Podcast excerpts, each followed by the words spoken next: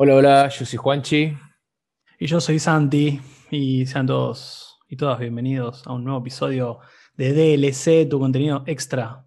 Correcto, número 23. Y antes de empezar, estaría bueno quisiéramos una mención, un agradecimiento a todas aquellas personas que nos están escuchando, sobre todo porque hemos tenido, hemos notado en nuestro, en nuestro departamento de analíticas, nos dicen los pasantes y las pasantes, que Eh, hay escuchas eh, del exterior, de Europa más precisamente, eh, de Latinoamérica, de estos lugares, lo cual nos pone muy contentos. Sí, sí, sí. El otro día justamente me llegaba el reporte, correcto, de que había gente que nos escuchaba de Suiza. Mm. Que la verdad que, bueno, no sé, calculo que serán argentinos viviendo en Suiza, porque dudo que los suizos nos puedan entender. Así que, bueno, les agradecemos. Nos muy contentos. Sí, totalmente. Y para charlar en el día de hoy, por supuesto, eh, como siempre nosotros buscamos temas que nos estimulen, temas que, no sean los, los, sospechosos de siempre a la hora de, hablar de videojuegos, ya nos conocen. Y hay una temática que cada vez está más presente, en, sobre todo en videojuegos independientes, de naturaleza indie. Eh, y que es muy relevante. Eh, es muy relevante porque es una problemática que atraviesa a todas las sociedades, eh, quizás en las generaciones, eh, quizás más en nuestra generación y hacia adelante, quizás más presente, que tiene que ver con la depresión y las condiciones de, enfermedad mental, si se quiere decir de esa manera, mental illness.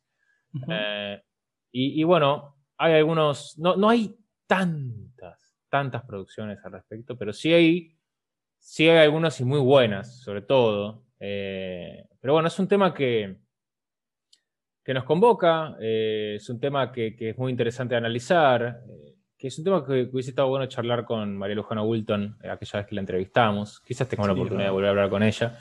Pero es una temática que está cada vez más presente. Eh, y, que, que tiene que ver con la representación de, la depresión, de la ansiedad, de la angustia en personajes, en distintos personajes en distintos videojuegos, ¿no?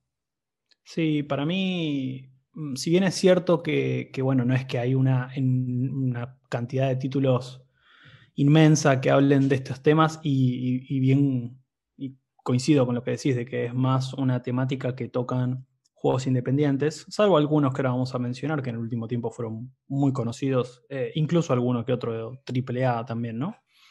Pero me parece que es un, es, un síntoma un poco, ¿no? De, esto que hablamos siempre, ¿no? De cómo los gamers van creciendo, de cómo, la, de cómo se nota que la, industria también va madurando y la industria cada vez más empieza a hablar de temas que son actuales o a veces más directamente, como en los casos que vamos a hablar ahora, a veces de forma un poco más sutil, más indirecta, pero siempre hay un mensaje, un subtexto que, quiere referirse a cosas que pasan, ¿no? Eh, entonces, bueno, el día de hoy nos, nos, pareció interesante, a mí esto es muy personal, pero, pero bueno, también eh, me gusta ver cómo los medios que consumo tratan temas que, en mi caso, digamos, puedo, puedo, empatizar bastante con eso, porque bueno, sufrí durante una gran parte de mi vida ataques de pánico y, y sigo sufriendo de ansiedad, entonces, si bien no es una patología, sí son síntomas que, bueno, obviamente de no tratarse y de no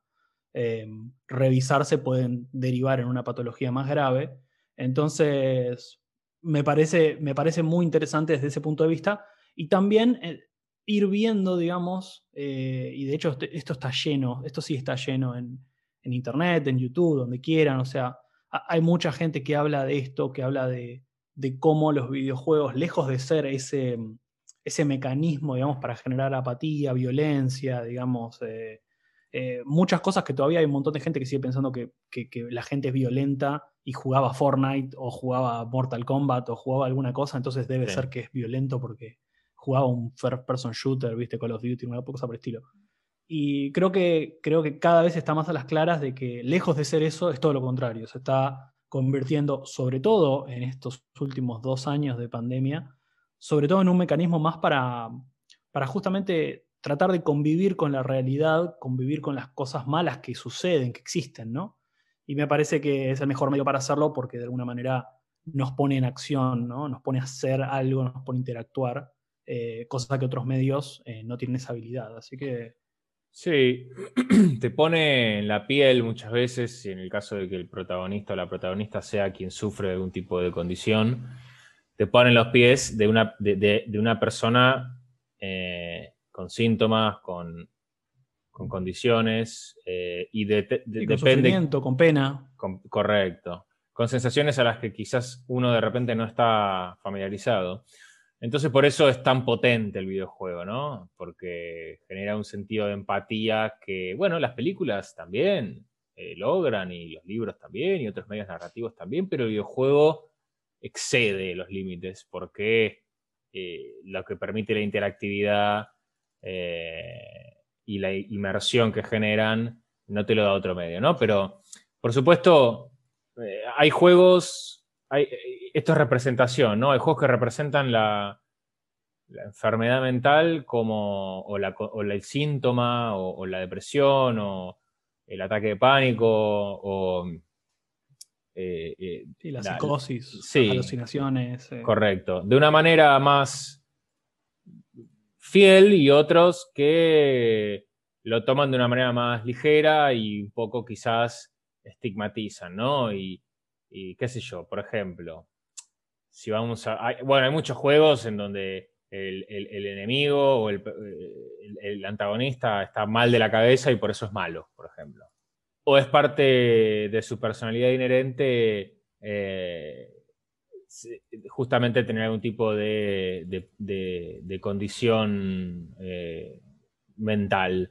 Eh, no sé, por ejemplo, se me ocurre el Outlast, ¿no? Este juego en donde es, un juego de supervivencia en primera persona, terror psicológico, probablemente lo conozcan, en donde eh, uno es un periodista que va, que recibe un, rumor sobre cosas que suceden en un determinado lugar, en un asilo psiquiátrico, bueno. En un asilo, claro, en un asilo mental. No es, casualidad. bueno, pero el 2 también toca un poco eso, pero eh, ya como más, eh, más irrespetuosamente todavía, me parece. Eh, en un asilo psiquiátrico en donde, bueno, toda bueno los, los, terrores y horrores que el personaje ve allí son todos justificados porque, bueno, aparte de haber una, una cuestión principal de, de, donde proviene todo lo malo, también hay eh, están los, los, pacientes del asilo que son, mm. eh, digamos, eh, degenerados o, malos o violentos o, dan miedo por el simple hecho de no estar bien de la cabeza. Y me parece, o de tener algún tipo de condición, o también por estar atormentados por, por las condiciones en las que viene el asilo psiquiátrico, ¿no? Eh, y, también ahí, bueno, y ahí está esta cosa que digo, el preconcepto que también se, se, eh, estimula a partir de este tipo de juegos en donde a mí me encantó el Outlast, quiero decirlo, pero no podemos esconder o no podemos, si vamos a hablar de esto, no podemos decir que está este tipo de juegos en donde se estigmatiza la enfermedad mental y es una inherente eh, razón o motivo por el cual estar asustado o tener una visión negativa sobre determinado personaje o determinada persona. Sí, sí, bueno, y también un poco lo hablábamos, por ejemplo, cuando hicimos el episodio de nuestros villanos favoritos, por ejemplo. Recuerdo cuando eh, vos hablabas de Bas Montenegro, por ejemplo, ¿no? De Far Cry 3. Y hablamos de que claramente es un personaje que, digamos, es un, un sociópata, que es un, es un psicótico, eh, eh, es, es, un, es, un, homicida, obviamente. Entonces, obviamente en ese caso, digamos, está como muy bien representado en el personaje, pero el juego no habla de eso. Entonces, eh, el mensaje que se quiere dar no tiene nada que ver con eso. Es una característica particular que tiene el villano. Eh, entonces ahí, digamos, me parece que esos juegos, si bien tocan temáticas así, es más una característica que otra cosa. También, no sé, qué sé yo, se me ocurre, por ejemplo, el Batman Arkham, Asylum, juego que también sucede dentro de un asilo mental, eh, quizás el más famoso, ¿no? De, del éter de los videojuegos y los cómics, ¿no? Pero digo, también hay momentos en los cuales, eh, no sé, por algún, por el, no sé, el gas tóxico, digamos, que tiene, no sé, Scarecrow, por ejemplo, también hay momentos en los cuales Batman tiene un ataque de pánico o, un ataque, digamos, psicótico con alucinaciones y qué sé yo, que es interesante para el personaje de Scarecrow, pero que no es, de nuevo, no es el juego hablando específicamente de esos temas, como por ejemplo, y ya para, digamos, como para patear un poco, no sé, se me ocurre, por ejemplo, Hellblade, ¿no? Hellblade Senua Sacrifice, quizás el... Eh, es el apex total, digamos, me parece que es el juego más premiado y más reconocido por la representación que hace de la lucha interna de un personaje con sus eh, demonios internos, ¿no? Una, un, yo es un juego que no jugué, pero sí he visto mucho y, que es muy famoso justamente por eh, la empatía que genera y cómo utiliza eh, tanto la imagen como el sonido para generar un clima determinado y para poner al jugador en la piel de un personaje que está sufriendo verdaderamente, ¿no? Sí, es, es, uno, bueno, cuando hablábamos al principio, ¿no? De que quizás esto, esta temática está más asociada con los juegos independientes porque mm, tienen, digamos, mayor paciencia. Los juegos independientes generalmente tienen una cadencia diferente a los juegos AAA, o sea, se, pueden tomar el tiempo. claro, se, toman otras libertades creativas, libertades de tiempo, hay, hay, hay escenas eh, o, segmentos en videojuegos independientes que se toman mucho, la que son muy pacientes para presentarte una idea, una cosa, una mecánica que en otros juegos claramente no funcionarían. Entonces, quizás Hellblade es el, juego AAA, digamos, que más se puso a, tocar este tema, es muy interesante, eh, porque aparte, digo, nada, arranca el juego ya en la secuencia de créditos del principio, vemos que, y, lo ponen bien abiertamente y bien, bien adelante, o sea, no es que lo ponen chiquitito en un costado, ponen el nombre de un psiquiatra, que fue básicamente un consultor, para poder representar, o sea, hasta ese nivel, digamos, de, detalle fueron em, el estudio para representar específicamente lo más fiel posible la condición que tiene Senua, que bueno, es psicótica, ¿no? Es psicótica en, una época eh, donde obviamente no existía absolutamente nada de eso. eso es una, guerrera celta eh, psicótica sin ningún tipo de idea de qué es lo que está sucediendo y de por qué son esas visiones que tiene o esas voces que escucha. Entonces, a mí me parece que esa es quizás em, el ejemplo más acabado. Bueno, este año va a salir la, continuación también, ¿no? Eh, creo que en 2019, en, la, en, la, en los Game Awards de 2019 habíamos visto, o en la E3, ya no recuerdo, los Game Awards. habíamos visto Game Awards, ok. Eh, habíamos visto el avance que va como en la, misma, en la misma línea y es algo que está muy bueno porque, porque bueno, pone sobre la mesa estos temas también, ¿no? Que, que de nuevo es un formato joven, que está creciendo, está madurando y está bueno que, que se toquen. Sí, y que, y que no estigmatiza, ¿no? Em, sí, claro. Me parece que lo que logra Hellblade es, es muy interesante porque eh, vos mencionabas, bueno, ella tiene eh, una condición que no entiende nadie, que no está, no está normalizado para la época en la que vive, en donde no hay psiquiatras, en donde no hay eh, hospitales que traten su condición, y al mismo tiempo... ¿Cómo? Medicación. Medicación, totalmente. Pero al mismo tiempo, eh, en donde tampoco es un estigma para ella porque, la, porque no es... Eh, ella no puede, no existe el concepto de la enfermedad mental. Entonces lo que ella vive, lo vive como algo especial, único, aterrador.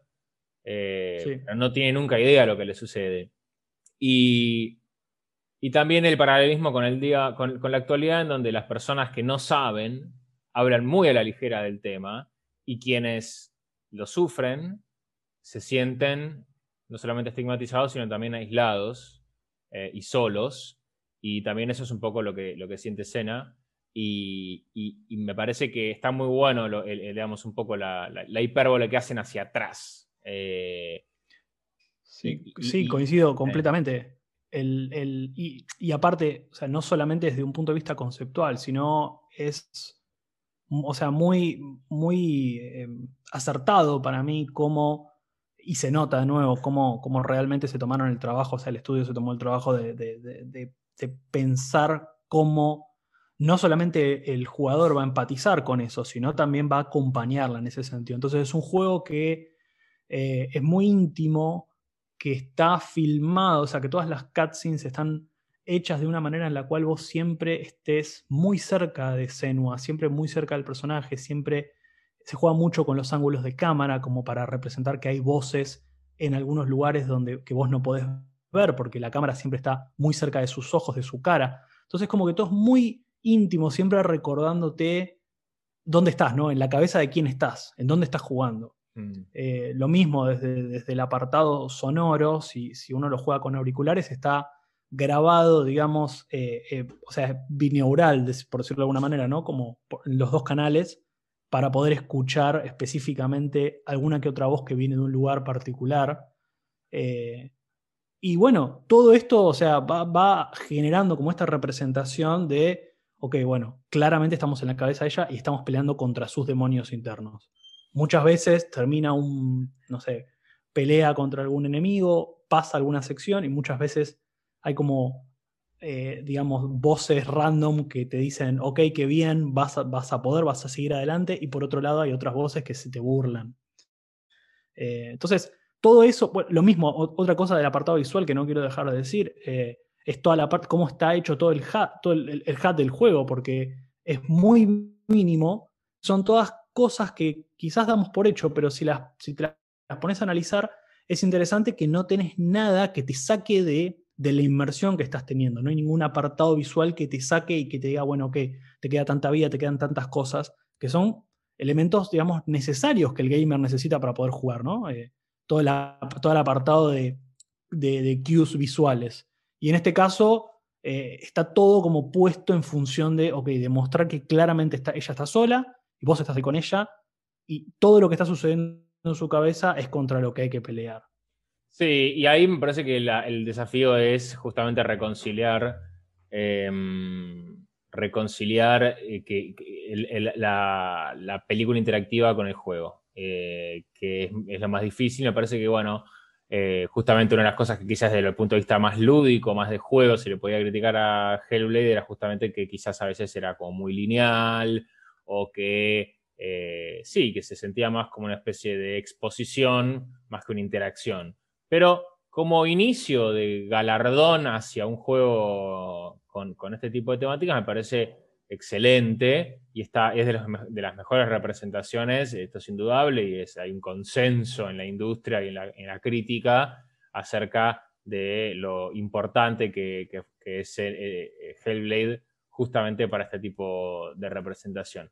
Em, después, a ver, podemos hablar de, hay, bueno, hay un montón de vicisitudes a la hora de, de visitar este tema, por ejemplo, no sé, juegos más mucho más inocentes como Night in the Woods, eh, en donde claramente, bueno, es la historia de una adolescente, 19 años aproximadamente, todos es, una ciudad donde sus habitantes son animales, eh, hay aves, hay gatos, perros, el personaje principal es un gato, 20 años de edad, que abandona la facultad y vuelve a su pueblo con una sensación de fracaso que la abomina, que, eh, digamos, dudando de todo lo que es eh, y qué se supone que tiene que ser como persona eh, hacia adelante, y aparte con ausencias, ausencias, de repente pierde el control de su, de su poder cognitivo y, se va,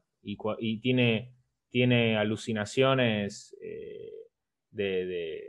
depresivas completamente, en donde se siente atormentada por lo que, por lo que siente. Y mientras tanto, un grupo de amigos que trata de apoyarla y una historia que se va desenvolviendo en las afueras del pueblo que, también triguea un poco eh, todas las emociones que está viviendo, los arrepentimientos que, tiene para con sus decisiones y una crisis identitaria completa envuelta por esta disociación que va viviendo y todo envuelto en un, en un paquete, digamos, eh, de mucha inocencia, donde visualmente parece un, plataformero, pero no lo es con ningún concepto, esconde mucho más. Sí, me parece que Night in the Woods también tiene esta idea y, me parece que está bien elegido el, bueno, lo que mencionabas, ¿no? De, los amigos, de la disociación, de la crisis identitaria. Porque bueno, no, no olvidemos, el personaje tiene 20 años, es adolescente, está en un momento, digamos, de suma vulnerabilidad y, de suma exposición justamente con, los amigos, con, la idea de pertenecer, de ser miembro. Eh, todavía está formando un poco tu carácter. Entonces, en esos momentos es algo, es algo clave y, me parece que es algo por lo que pasamos todos. O sea, es muy, muy fácil empatizar con, con lo que sucede en, Night in the Woods, porque todos pasamos por esa situación. Más grande, más chico, más adolescente, más, más menos, pero, pero a todos nos pasó. Entonces, eso, eso tienen estos, estos juegos que, me parece que, por eso digo que me parece el, mejor medio para tratar esto, porque, porque lo terminas acompañando, terminas acompañando al personaje por todas, por todas diferentes situaciones y por todo ese crecimiento, cosa que otro medio quizás es más difícil de mostrártelo. Porque vos decías, sí, ok, una película puede ser. Sí, puede ser, pero vos en una película es muy difícil que veas en dos horas o en una hora y media todo el, todo el crecimiento de ese personaje, porque necesariamente necesitas elipsis, digamos, temporales. Mm. Cosa que el videojuego, por una cuestión de formato, puede darse el lujo de que, ok, acompañe a su personaje durante 15 o 20 horas. Exacto. Sí, sí, sí, completamente. Por eso hablábamos de la ventaja que tiene el videojuego por sobre otros medios para retratar eh, las vicisitudes de un personaje y de lo que le estaba de lo que le está ocurriendo. Pero, y está bueno estos, estos, ejemplos que vimos porque retratan de distinta forma, ¿no? Con más o menos estigma eh, o con más o menos información. Hellblade, un, juego con, con, consultores en el tema, también eh, con, haciendo eh, énfasis en hablar con personas que hayan experimentado la psicosis para hacer su juego y, y tallar su personaje, pasando hasta Outlast, en donde todo lo contrario. Y, Outlast, como Outlast, digamos, hay, muchos juegos más, juegos que claramente eh, se lo toman como una especie de elemento más decorativo, el de la enfermedad mental, y no tanto como un tema verdaderamente importante eh, para, para, tratar, digamos. Eh, pero bueno, qué sé yo, también juegos se me ocurre, ¿no? Eh, en donde sí se han se ha utilizado bien claramente, o por lo menos se ha integrado eh, a la narrativa y también, y que ha formado personajes. Bueno, y un día vamos a tener que hablar de esto bastante más en detalle, pero que tiene que ver con la saga de Last of Us, el personaje tanto de Ellie como de Joel, eh, que viven situaciones que, bueno, Ellie en, el en la segunda instancia de Last of Us claramente pasa por estrés postraumático de una forma muy violenta. Y está, me parece, está, muy acertado porque un montón de juegos naturalizan las experiencias que viven los personajes. No sé, el, ejemplo, y también viene de la misma compañía, de Naughty Dog, es el de Uncharted, un tipo que va por aquí y por allá en aventuras a los Indiana Jones y matando cientos de personas y nunca tiene un remordimiento y siempre está con una sonrisa en la cara. Ahora, muy por el contrario, Ellie, después de vivir todo lo que vive en, en The Last of Us 1, eh, y The Last of Us 2 termina completamente desarmada. Eh, eh, sí, y... sí, y el juego, bueno, y, ahí es como que, bueno, lo que hablamos siempre un poco de la manipulación del desarrollador, que te obliga a pasar por esas circunstancias lo más cerca posible del personaje, como para que el borde, digamos, entre, entre, entre vos y el personaje cada vez esté más, em, digamos, tenga menos límite, ¿no? ¿Pero está mal eso? Para mí no. No, no, para mí no. Es, un, es, una, es una mecánica para, inherente que trates de ¿eh? empatizar sí o sí. Que es, que es, inherente del videojuego y que me parece que las personas no están del todo acostumbradas a ello y por eso cuando no Naughty saca de Last of Us 2 hay tanta crítica. Un día vamos a hacer un episodio en retrospectiva de Last of Us 2, pero claramente uno de los grandes eh, temas que se le criticaba era esto de me obligás a matar un perro, por ejemplo. Claro. Eh, chicos, chicas, este, chicos y chicas, han jugado 40 cualquier tipo de cantidad de juegos en donde asesinás constantemente y nunca les pareció dramático, pero ahora te, te, lo hacen sentir como algo real, como bien lo hace Last of Us 2 y nos quejamos todos. Sí, no, y eh, aparte e, entiendo, digamos, igual como la, la, la, cosita que te puede generar matar un perro, pero bueno, Eli hace cosas muchísimo peores. Totalmente, seres humanos. totalmente, totalmente, totalmente. Pero es una... Pero bueno, sí, eh, Eli vive en un mundo distinto al nuestro. Y, se ve en situaciones en donde, bueno, tanto por, por obligación, para, por, supervivencia, o por decisiones que uno puede cuestionar como jugador, decide hacer X o tal cosa que después tiene un efecto en ese personaje. No pasan desapercibidas las cosas que vive el personaje y termina con un daño interno que no le permite disfrutar de la vida.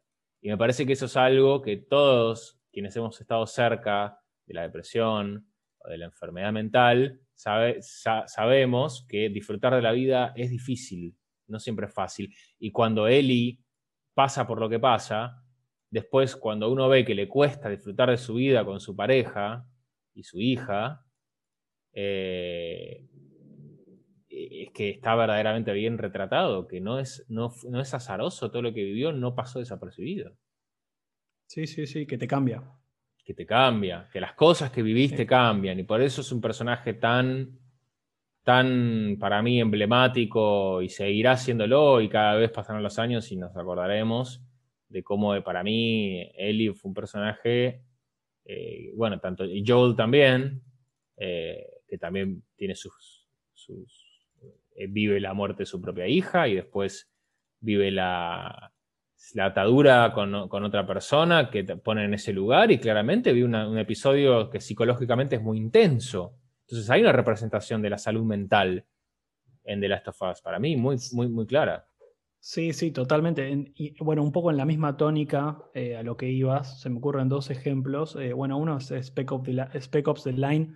Quizás uno de los, de los últimos títulos, al menos que son de, acción, en, digamos, de disparos y acción, quizás más mencionado en estos, en estos casos porque se toma el trabajo, sí, de retratar lo que es el estrés postraumático en un equipo de militares que, que gente, que no es disparar una pistola y ya está, sino que todo eso tiene una carga emocional muy fuerte.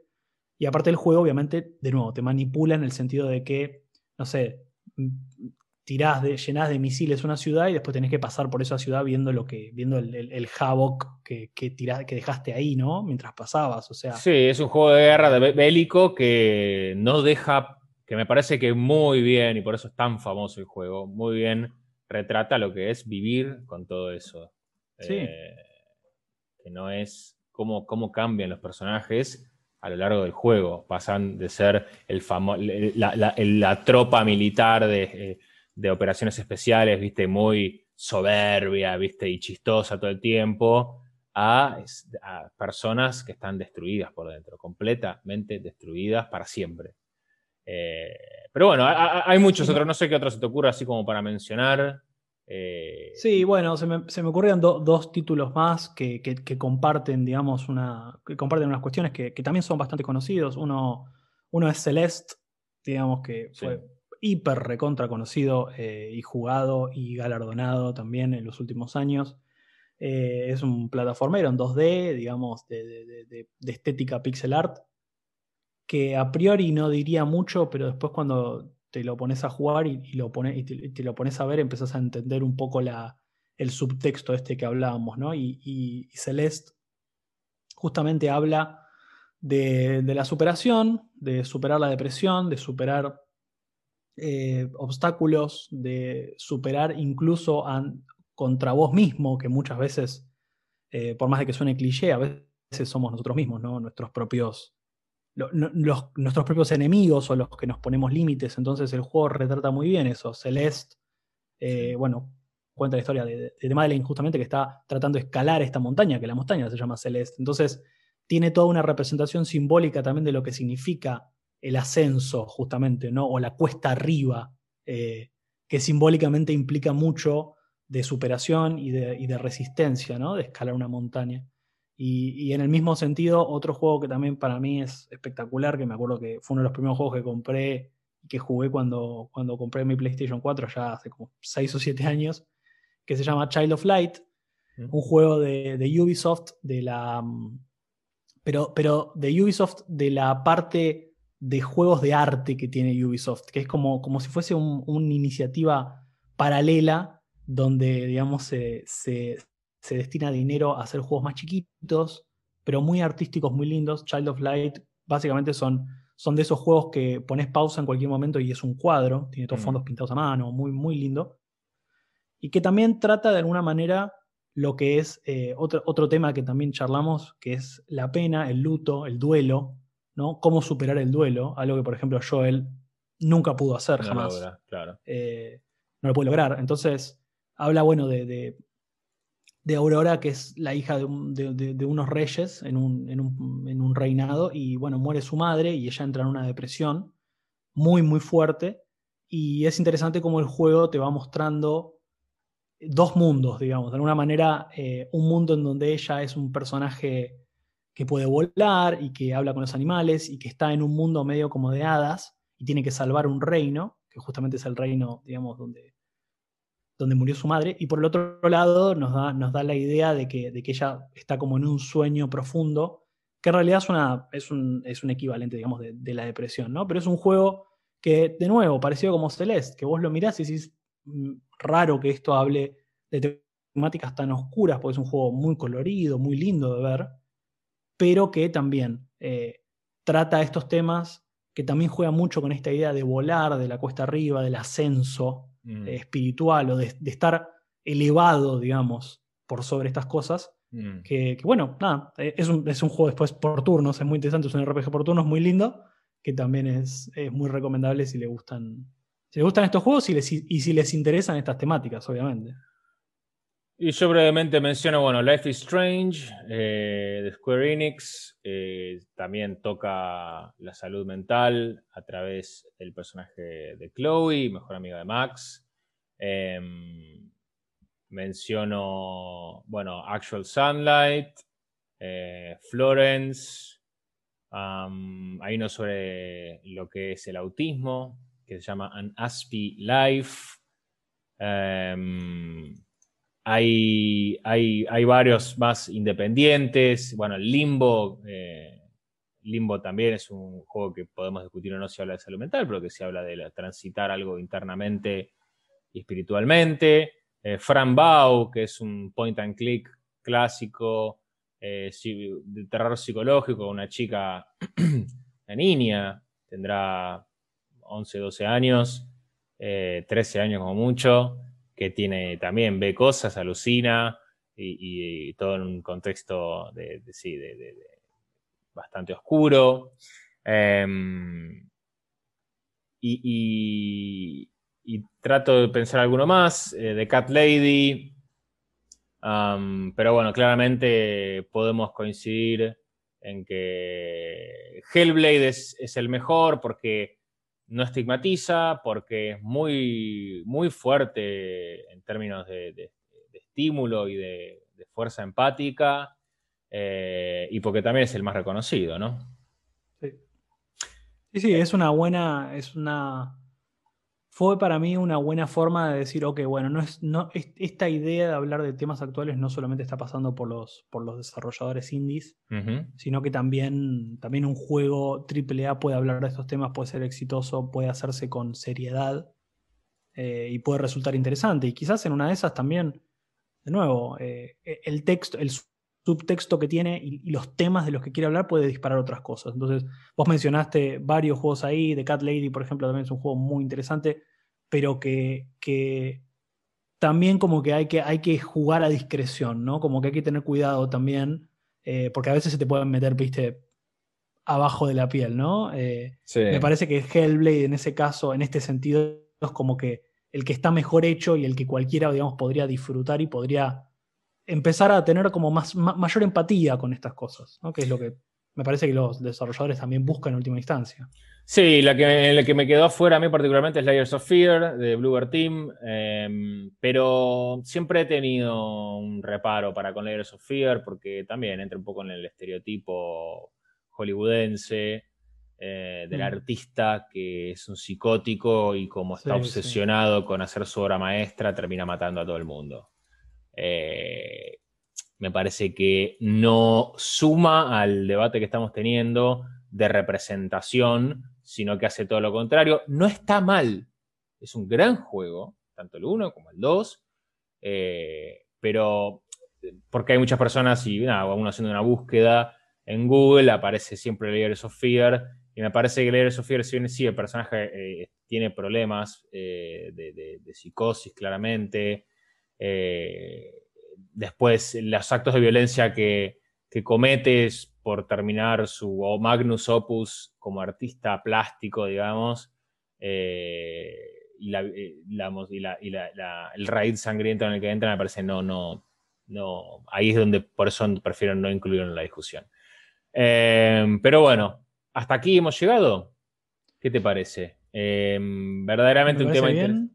¿Te parece bien? sí. Sí, no, no, iba a decir que me parece bien, que me parece interesante hablar de estas cosas, que me, gustaría igual, obviamente, saber la opinión de ustedes, qué opinan, si hay algún juego que hayan jugado que toque estos temas.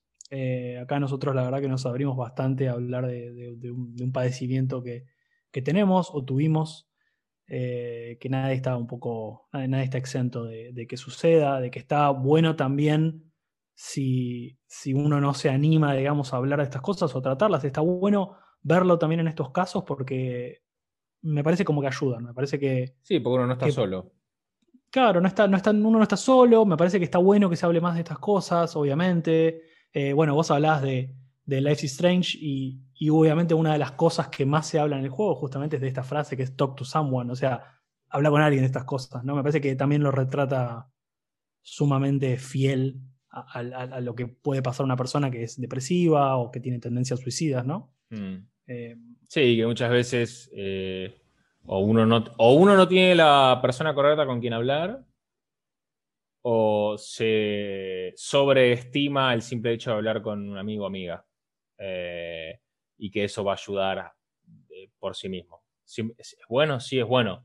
Pero muchas veces justamente el problema cuando uno está sumergido en una depresión es que eh, hablarlo no sirve, que parece que no hay solución, que no hay escapatoria, que no hay salida. Entonces, eh, está bueno ver la representación en un medio más eh, interactivo con el videojuego, como para decir, no está solo, no, también hay gente que pasa por esto y todos salimos adelante. Así que yo me quedo con eso. Pero, mm, pero bueno, hasta aquí llegamos entonces con DLC. No se olviden de seguirnos en arroba escuchar.dlc en Instagram. Déjennos sus comentarios, coméntenos y muchas gracias por escucharnos desde cualquier parte del mundo. ¿No, Santi? Exactamente. Miren, también, eh, como siempre les decimos, si nos escuchan desde Apple Podcast, también nos sirve que, dejen un mensajito, alguna recomendación. Eso ayuda mucho a que, que el algoritmo lo, lo, vea como algo recomendable y se lo muestre a más gente.